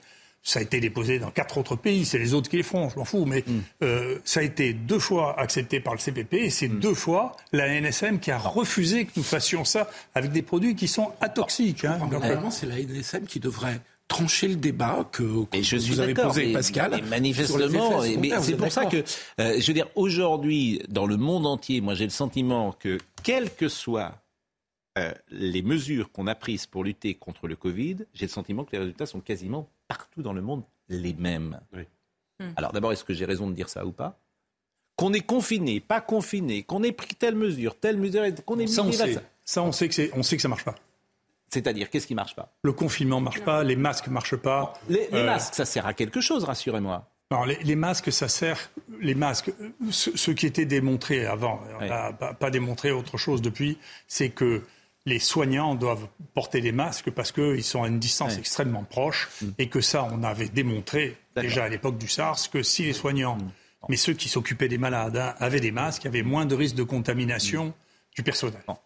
Ça, c'est la seule chose soit vraiment démontrée. Les autres Les Non, les autres, autres, ça sert à écoutez, rien. depuis longtemps, en, en plus on le sait, la France le sait très bien parce que moi j'ai eu les données. On sait que pendant la période de confinement, ceux qui étaient confinés ont été plus souvent positifs que ceux qui n'étaient pas. D'accord Bon, si on n'avait pas ça. confiné, qu'est-ce qui se serait passé? Parfois- Certains disent euh, on a, on a, 50 000 morts en il y, a- il y a moins de morts. 500 000 morts annoncés. non, pas- Euh, 500 000 morts. Non, si vous voulez. Qu'est-ce qui se serait passé? Est-ce qu'on peut l'évaluer? Euh, Moi, je peux vous dire, on peut très bien évaluer la mortalité si on s'est occupé des gens ou pas. Je vais vous donner un, un élément qui est un élément, là aussi, que j'ai publié, qui est disponible. On a comparé, et ça, ça- ça a beaucoup ému euh, les- nos collègues parisiens, parce que c'est à Paris et dans le Grand Est qu'il y a le plus de morts de manière très significative. Et il y a un élément qui est indépendant de la fréquence des cas, qui est quel est le pourcentage des morts qui ont moins de 60 ans. D'accord? Nous, à l'IHU, le pourcentage des morts, quand on a publié ça, au bout d'un an et demi, était 2,5 2,6%. En France, il était de 16%. À Paris, il était de 19%. Donc il y a eu De 19%, ceux qui avaient les- été malades. 19% des gens qui ont été malades Oui. et qui sont morts avaient moins de 60 ans ici. Ça veut dire qu'ils n'étaient pas soignés. Comme Oui. on le sait, ils n'étaient pas soignés. Donc, si vous voulez, bien entendu, la première chose pour lutter contre ça, c'est d'abord l'état général de la population. C'est pour ça que le plus grand désastre, ça a été aux États-Unis à cause de l'obésité, qui est un facteur de risque considérable. La deuxième chose, c'est qu'il faut s'occuper des malades. Donc, moi, j'ai honte d'avoir à répéter sans arrêt, il faut s'occuper des malades, qui justifie une Mais des raisons a pour des lesquelles... pays, est-ce qu'il y a des pays tests, par exemple euh, On dit que certains États n'ont fait aucune mesure. Aux États-Unis, il y en a trois, je crois. Euh, aucune mesure. La Floride, aucune mesure, aucun confinement, etc. Est-ce qu'on a des études précises sur, Oui, euh, bien sûr. Est-ce que ça a été globalement- Et on, on cite souvent également la Suède qui n'a pas pris de mesures. Donc euh, ça, ces cas-là devraient nous intéresser. Bien sûr, d'autant que maintenant, là, en revanche, on a des chiffres pour évaluer les, les stratégies qui ont été prises, puisqu'on peut regarder quelle est la surmortalité ou la baisse de l'espérance de vie. Donc la catastrophe qu'il faudra longtemps pour, pour que les gens entendent, c'est parce qu'on a considéré que les leaders intellectuels de la santé, c'était les Anglais et les Américains, et c'est les pires. Ils ont perdu 5 ans d'espérance de vie. Actuellement, ils sont au niveau de l'espérance de vie de l'Algérie. Ils sont en dessous de Cuba, les Américains. C'est effrayant ce qui se passe aux États-Unis. Euh, les Anglais, c'est pareil. En particulier à Londres, ça s'est écroulé, comme à Paris, d'ailleurs, hein, parce que la médecine de proximité a disparu, parce que les hôpitaux, donc la médecine de proximité est faite par les urgences, les urgences sont débordées, et donc ils n'ont pas pu les soigner. Et ils sont arrivés à une espèce de... de- encore une fois, je ne veux pas euh, m'éterniser sur les, les- les essais qui ont été faits, mais l'essai qui a été fait en France et l'essai qui a été fait en Angleterre, ils ont inclus des gens dont il n'y avait même pas de test diagnostic. Et c'est ces essais après qu'on vous oppose en vous disant... Donc il y a en Suède, en- au, au Danemark euh, et euh, en Norvège, en Norvège, c'est pire. Leur espérance de vie a augmenté encore. Les autres n'ont pas eu de baisse d'espérance de vie. Ça veut dire que quand on s'occupe des gens, ils meurent pas. Enfin, le grand argument de Gérard Leclerc, je parle euh, en son nom ici, c'est de dire mais tout le monde a fait la même chose. Non, non, tout le monde a fait la même chose. ça, c'est l'argument massif. Tout le monde a fermé. Non, tout le monde a non, confiné, ce qui est, etc. non, non, non, ce qui est, ce qui est, ce qui est vrai et ce qui est très intéressant, moi j'ai fait un tweet là au-dessus, là aussi, ce qui est, ce qui est fascinant, parce que c'est politiquement, vous Oui. devriez vous intéresser à ça, c'est la, la fuite des, des, des, des, des mails de Boris Johnson à son ministre de la Santé qui ressemblait beaucoup au nôtre d'ailleurs. Et quand vous voyez comment a été prise, vous avez vu comment a été prise la, définition du, la, la, la décision du confinement? Vous avez lu ça? Non, vous l'avez pas lu. Mais professeur, avant Alors de attendez, il a pris la décision du confinement, il l'écrit. Il dit on est obligé de confiner parce que la première ministre d'Écosse a pris la décision de confiner et qu'on ne peut pas faire le contraire de ce qu'elle a dit. Donc vous vous rendez compte que la décision le politique, c'est la le mimétisme. Et ce qu'ils disent, c'est exactement l'excuse qu'on attend. C'est pour ça qu'il faudra du temps. C'est les gens. tous pour- les pourquoi professionnels des hôpitaux Attendez, disaient attendez, les gens vont mourir. Mais Attendez, par- attendez, non mais attendez. Les urgences débordent. Encore une fois, les gens, c'est extra. C'est pour ça que je ne crois pas à votre euh, swaps. là. C'est le, suivisme, c'est la nature même des humains. Et donc, pourquoi? C'est parce que quand vous allez dire, mais vous vous rendez compte, vous avez ruiné le pays avec le confinement, vous avez ruiné le pays avec les masques, vous avez ruiné, vous n'avez pas voulu soigner les gens, vous leur avez donné le doliprane, qui est le pire des médicaments.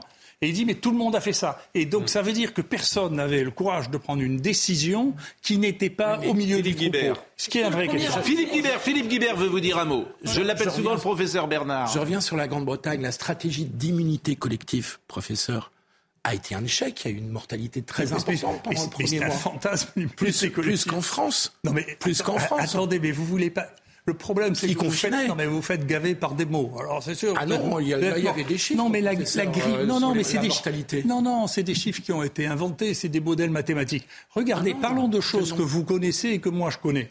Moi, je connais la grippe. Je connais très très bien la grippe. D'accord? Vous, vous, avez vu une immunité collective qui protège de la grippe, vous? Vous croyez qu'on a arrêté la grippe depuis 100 ans Vous croyez que le vaccin marche contre la grippe Non, il marche pas. Non, mais pourquoi vous voulez que ça marche là Vous voulez pas Vous voulez pas Vous savez, la, première, il y a deux formes d'intelligence dans notre métier. mais en général, la première, c'est l'analogie. Vous voyez, c'est-à-dire, j'essaie de comparer ça à un modèle. Et la deuxième, c'est au contraire la contradiction. L'analogie, si vous prenez, il n'y a pas d'infection virale respiratoire pour laquelle il y a un vaccin qui marche. Zéro. Donc vous pouvez toujours imaginer que ce coup-là, ça va marcher. Vous ne répondez pas à ma question sur la mortalité. Mais même sur les maladies, attendez, même, bah, même, sur euh, les cas graves, parce que euh, je veux dire, non, non, alors on a compris. Si, si, moi je suis d'accord avec ça. Nous, nos études retrouvent ça. Il y a une baisse chez les cas graves, mais encore une fois, les morts, même en France, c'est la moitié des morts avaient plus de 85 ans. Et quand on a regardé ceux qui avaient moins de 85 ans, quelle était leur espérance de vie En moyenne, elle était de un an. Mais, pardonnez-moi, je vais vous dire, moi, ce, qui me, ce qui me tue, ce qui me tue depuis le départ, ce qui me tue depuis le départ, c'est que ces simples formes de bon sens que nous, on a dit dès février 2020, qui meurt? Qui meurt? Mais on est d'accord. Et je disais, bah, les gens fragiles, effectivement, ils doivent se. Mais oui, mais on a. Je veux dire, ces paroles de bon sens. Et les gens qu'on ne soigne pas. Ces paroles de bon sens n'ont pas été entendues. Il fallait avoir un courage intellectuel très fort pour aller contre une opinion dominante. Pardonnez-moi de le dire comme ça. Je suis sans de mimétisme, c'est ce qui est bah, dit justement. Moi, je prends beaucoup de vos arguments comme finalement un éloge à une forme de souveraineté aussi dans la matière médicale et à dire en France, nous pouvons avoir des professeurs, des scientifiques de haut niveau et imposer aussi notre vision de la médecine et de la science par rapport aux anglo-saxons qui ont une hégémonie dans la matière. Philippe Guibert, et, puis, et après on va appeler Jacques Vendroux. Les, chiffres de morts euh, en Grande-Bretagne, vous vous souvenez, au début de l'épidémie, vous vous en souvenez mieux que moi, on comptabilisait les morts chaque jour. Donc en Grande-Bretagne et en France, on a vu pendant le premier mois où nous, on était confinés et où la Grande-Bretagne, Boris Johnson a tenté l'immunité collective, que ça a donné plus de morts en Grande-Bretagne. Ça, c'est pas des, des inventions, professeur. Parce qu'on les soignait pas. Après, sur le reste, je suis d'accord avec vous. On ne les soignait pas. Et là, il y a un travail. En France.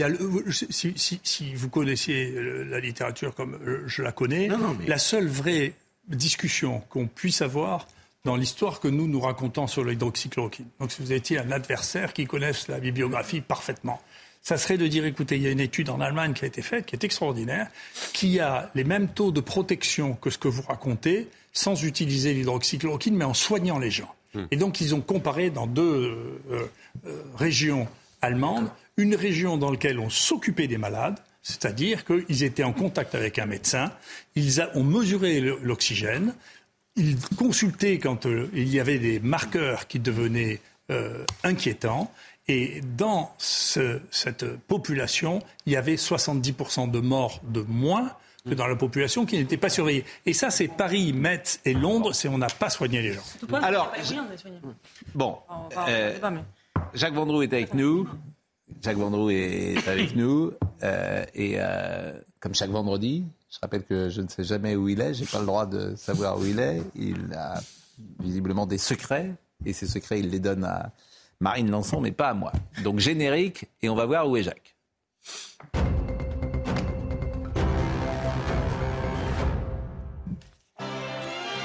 Oh là là.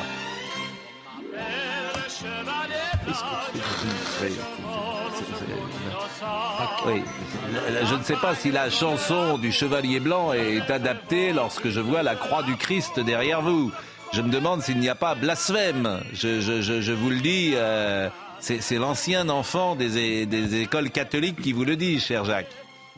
Non, mais moi, je peux simplement vous dire que j'ai fait la connaissance d'un monsieur formidable qui s'appelle le père Antoine de Vienne, qui est le patron eh bien, de l'église Saint-Louis d'Antin, qui a accepté de nous recevoir pour fêter le vendredi saint. Et dans cette église, figurez-vous que c'est une église qui sort de l'ordinaire. C'est une église où il y a confesse, entre guillemets, eh bien, de 7 heures ce matin à 21 heures. Donc il y a beaucoup de paroissiens à cause du vendredi saint, parce que le Christ, vous le savez, est mort à, à 10 heures. Et, et très gentiment, eh bien, il nous a mis, euh, le Père nous a mis le Christ derrière nous. Donc c'est un moment de recueillement. C'est pas du tout un moment de blasphème. C'est-à-dire que moi, je voulais qu'on fasse quelque chose qui sort de l'ordinaire dans une église. Cette église est, est magnifique. Et d'ailleurs, Pascal, tout le monde doit se confesser normalement le vendredi saint. Comme vous l'avez dit très justement, vous êtes euh, un ancien euh, scout, je crois, scout ou non, louveteau, pas scout. J'ai jamais été scout de ma vie. J'ai pas ah été bah, scout. Je crois que vous avez été louveteau. Moi, moi on m'a dit non, que vous aviez pas été ni louveteau ni scout parce que je faisais Bon, du sport et en fait euh, c'était en concurrence avec le scoutisme et euh, moi le dimanche matin j'allais jouer au football. Oui, alors, tout ça pour vous dire qu'il serait de bon ton que vous passiez cet après-midi ici pour vous confesser, et je crois qu'il y en a pour un moment, de 14h à 19h. Donc on vous attend ici pour vous confesser. Et donc tout ça pour vous dire que je voudrais aussi, pour terminer, parce qu'on parle un petit peu de sport et de football, le, prêtre est supporter du Paris Saint-Germain. Donc, je vous le dis en passant quand même, il aime bien le Paris Saint-Germain.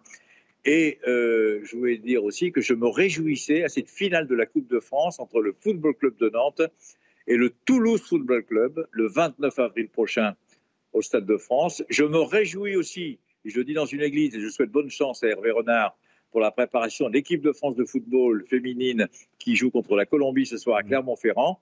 Et je termine parce que ça, ça me fait plaisir aussi. Notre ami Philippe Diallo qui a été élu au comité exécutif de l'UEFA. Voilà, fallait le dire. Exactement, c'est très Voilà. important. Mais vous, euh, j'imagine que vous êtes allé ce matin au confessionnel, vous êtes allé à Confesse. Est-ce que vous pouvez nous dire Alors, euh, le secret de la confession et des péchés Ah que non, vous non, avez non, non, avoués Je vais vous dire, moi je suis arrivé à 7 heures pour me confesser, donc j'étais en discussion avec le prêtre. J'ai commencé à lui raconter un peu ma vie. Il m'a dit textuellement, euh, franchement, Monsieur Vendroux, euh, je suis pas, c'est pas de mon niveau. Ça dépend uniquement d'un évêque, d'un cardinal, ou ça dépend éventuellement du pape que j'ai vu récemment, mais ça suffit pas. Donc on a arrêté la confession immédiatement parce que quand j'ai commencé à le brancher un petit peu sur les péchés que j'avais fait ces huit derniers jours, il a dit écoutez, on arrête parce que là vraiment, euh, moi je suis dépassé, c'est pas de mon niveau. Et donc, euh, mais je voulais aujourd'hui fêter le vendredi saint. Voilà, Pascal. Voilà ce que Le je voulais vous vendredi, dire. ça, c'est le, et ça va être la veillée pascale euh, ce soir. Non, demain. Ça dure samedi, C'est- dimanche oui, et c'est lundi samedi quand même. la, hein. la veillée pascale. Il n'y a pas de messe aujourd'hui. Il n'y a Non, pas de messe le messe. vendredi saint. Non, non, jamais. Il y a confesse et il y a confesse et il y a euh, ce qu'on appelle le pèlerinage Hmm. et le, le- et, Le et chemin le de chemin croix. de croix et le chemin de croix. Oui, j'ai oublié. Et Alors, voilà, c'est évidemment Pâques pour euh, l'Église de Rome, mais pour l'Église orthodoxe et pour les catholiques de rite byzantin, ce sera euh, les rameaux, parce qu'en 2023, il y a une semaine d'écart entre la Pâque euh, orientale et la Pâque euh, donc euh, latine, manifestement. Euh, le scientifique que vous êtes euh, croit en quelque chose? Joker. Je, je l'ai dit, non, je, l'ai écrit dedans, donc je, peux le répéter. Euh, je n'ai pas la, pas la, la chance j'ai pas la, grâce d'avoir la foi. Je, le regrette profondément parce que les, gens, j'ai beaucoup de, beaucoup d'amitié, beaucoup de respect pour les, gens qui, euh, euh, sont euh, croyants, pratiquants et de tous les mondes, hein, aussi bien les rabbins que les imams, que les prêtres. Je, pense, quand je les vois, qu'ils sont habités par une, confiance que je n'ai pas. Euh, et je les envie. Euh, il se trouve que comme euh, chacun de nous a une palette de talents, je, n'ai pas cette chance-là. Donc euh, j'ai d'autres chances, mais celle-là, je ne l'ai pas. J'invite tout le monde à, lire votre livre parce que vous parlez de vous et c'est toujours agréable lorsque les gens parlent euh, d'eux et qu'on les découvre différemment.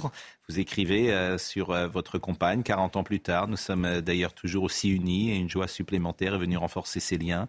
Les petits-enfants, je prends un plaisir fou à jouer avec eux, avec eux, ce rôle si merveilleux de grand-père et pour tout dire, je, je, vous crois.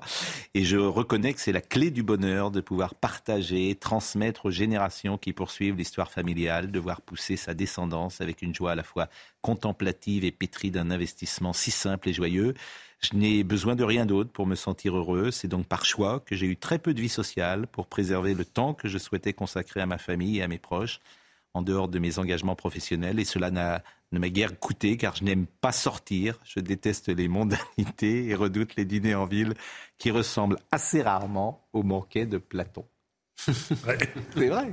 Mais on vous imagine effectivement euh, jouant avec vos petits-enfants oui, Je trouve que c'est plus intéressant. Euh, Maureen Vidal, il est 10h30. Accompagnée de François Braun, ministre de la Santé, Elisabeth Borne est en visite dans l'Aveyron aujourd'hui. Au programme, rencontre des professionnels de santé et élus qui portent des initiatives locales pour améliorer l'accès aux soins des Français. Maison de santé, centre hospitalier, la Première ministre sera au contact des soignants toute la journée. L'Aveyron est impacté par la loi RIST mise en vigueur le 3 avril qui consiste à plafonner les salaires des médecins intérimaires. La foi religieuse recule en France. Selon un sondage IFOP fiducial, 44% des personnes interrogées disent croire en Dieu contre 49% en 2021. Les moins croyants sont les plus jeunes. La tranche des 18-24 ans se dit religieuse à 36%, celle des 50 ans et plus à 50%. La bande de Gaza et le sud du Liban visés par des tirs israéliens ce vendredi avant l'aube. Israël a déclaré viser des infrastructures appartenant au Hamas, mouvement palestinien. Aucune victime n'est à déplorer. Jeudi, jour de la Pâque juive, une trentaine de roquettes avaient été tirées du Liban vers Israël, blessant une personne et causant des dégâts matériels qui est terrible quand on vous lit Didier Raoult, c'est qu'on a l'impression que la médecine euh, a été détruite, qu'on a détruit la médecine sur les 30 ou 40 dernières années. Mais j'ai envie de dire, comme on a détruit le nucléaire, comme on a détruit peut-être euh, l'école, comme on a détruit tant de choses dans ce pays. Et je vous assure, en fait, cette période est aussi terrifiante pour cela. Et. Il y avait euh, un article que j'ai gardé, que j'ai photocopié, j'ai gardé j'ai mon carnet où je, mets des, choses qui m'ont marqué, et ça en fait partie, qui était un article, je, m'excuse, qui était dans les échos. Et euh, pour les 50 ans des échos, euh, les échos avaient fait un certain nombre de courbes, si vous voulez, qui représentaient les grandes courbes économiques, sociales euh, que l'on voyait depuis 100 ans. D'accord? Et la courbe qui est la plus troublante, c'est que le tertiaire représentait 30% eh il y a un siècle et que maintenant il fait 80%. C'est-à-dire que le fer disparaît au sens vraiment d'un arrêt. Faire, le travail, l'œuvre, l'action est en train de disparaître. Et ça disparaît dans la médecine, parce qu'on dit finalement les politiques et les gens, les énarques pensent qu'ils n'ont pas besoin de médecins. D'accord, vous voyez, on est en train d'essayer de, vous vendre que maintenant l'intelligence artificielle va remplacer. C'est pour ça que je ne répondrai jamais à une question comme la vôtre pour vous, parce que j'ai besoin de vous interroger, d'être en tête à tête et de voir si. D'accord. Mais la médecine, bénéfice, vous trouvez qu'elle a été aussi détruite. La médecine, la, science aussi, pareil et l'université, etc. Alors, je voudrais qu'on voit euh, docteur Millot, qui est demain à 10h avec nous. Brigitte nous expliquera les effets du chocolat sur la santé à l'occasion de Pâques. Écoutons. La fève du chocolat qui vient du cacaoyer, euh, c'est un petit arbuste. Euh, la fève du chocolat, en fait, on va la presser, la broyer et on va en faire une pâte. Regarde, la pâte de cacao, la fève de cacao, pardon, j'ai dit fève de chocolat, chocolat, la fève de cacao, une pâte de cacao. Et ensuite, cette pâte de cacao, elle va être séparée en beurre de cacao et en cacao, en poudre de cacao, tu vois. Voilà, voilà un peu comment c'est séparé. Après, il faut pas oublier, là j'ai mis la, la composition, la fabrication, si tu veux. Mais après, il y a plein d'autres éléments. Hein. Euh, on va regarder la composition euh, d'une fève de cacao. Donc, tu as essentiellement, et c'est vraiment la moitié. Hein. Ah ouais, de matière grasse. Ouais, la moitié. Euh, après, il y a des protéines, il y a du sucre, il y a de l'amidon, cellulose, etc. Il y a des fibres dans le chocolat. On n'y pense pas assez. Il y a énormément de minéraux, il y a des vitamines et il y a un petit peu d'eau, 5%. Voilà la composition. Pascal, une petite question pour vous et pour ceux qui sont autour de la table. Savez-vous lequel des trois chocolats fait le plus grossir? Le chocolat noir, le chocolat au lait ou le chocolat blanc? Moi, je pense que c'est chocolat, chocolat blanc. Oui, moi aussi. Chocolat blanc, c'est pas du vrai chocolat. Non, c'est le chocolat blanc. J'imagine que vous savez la réponse, forcément. Bon. Non, non, puis je ne suis pas d'accord. En général, je, je, pense que... En général, vous n'êtes pas d'accord Oui. c'est un principe. C'est un principe. Mais moi, je, je, suis, alors, je suis comme vous. J'ai l'esprit de contradiction sur un plateau, mais je trouve que ça marche bien. Quand on me dit A, généralement, je dis moins A. Mais je trouve que ça marche pas mal pour interroger les gens. Ça marche bien, et puis ensuite, ça développe l'intelligence. Ah bon, bah alors, et, pour être d'accord, vous n'avez pas besoin de cerveau, vous savez. Bon, je salue Jacques Vendroux. Euh, merci, cher Jacques. Vous étiez parfait dans une église aujourd'hui. Vous êtes un merci, peu une sorte de merci. saint pour nous. Comment? J'ai dit, vous êtes une sorte de saint pour nous. On va dire ça comme ça. Je peux faire de la pub pour Europe 1, ça vous dérange pas? Non, Ce pas du tout, mais vite, parce qu'on est en retard. Comboiret- Antoine Comboiret et Philippe Montagnier eh bien, sont les, les invités d'Europe 1 Sport. À partir de 20h, ils seront en direct tous les deux. Voilà. Et, et ils seront en direct en studio ou en direct Non, non, euh, par euh, téléphone. téléphone, téléphone. Voilà. Par Antoine téléphone. Comboiret, Nantes. Philippe Montagnier, Toulouse. Bon, ben vous Voilà. saluez, vous le saluez vraiment, euh, l'ami euh, Antoine. Camboiré, parce qu'il est euh, évidemment formidable. Euh, juste, Jérémy Guillot était à la réalisation, Jean-François Couvlar était au son. Merci à David qui était à la vision. Merci à Marine Lançon. Merci à Justine Cerquera. Et vraiment, merci beaucoup Didier Raoul, parce que c'était passionnant de vous écouter. Vraiment euh, passionnant de vous écouter euh, ce matin. Et euh, bah, euh, vous pouvez acheter ce, ce livre qui est sorti euh, et qui coûte 18,95 euros, qui est chez Michel Lafon et qui est sorti euh, quand? Il y a deux jours. il y a deux jours. Bah, écoutez, merci d'avoir été avec nous euh, ce euh, matin. Jean-Marc Morandini dans une seconde.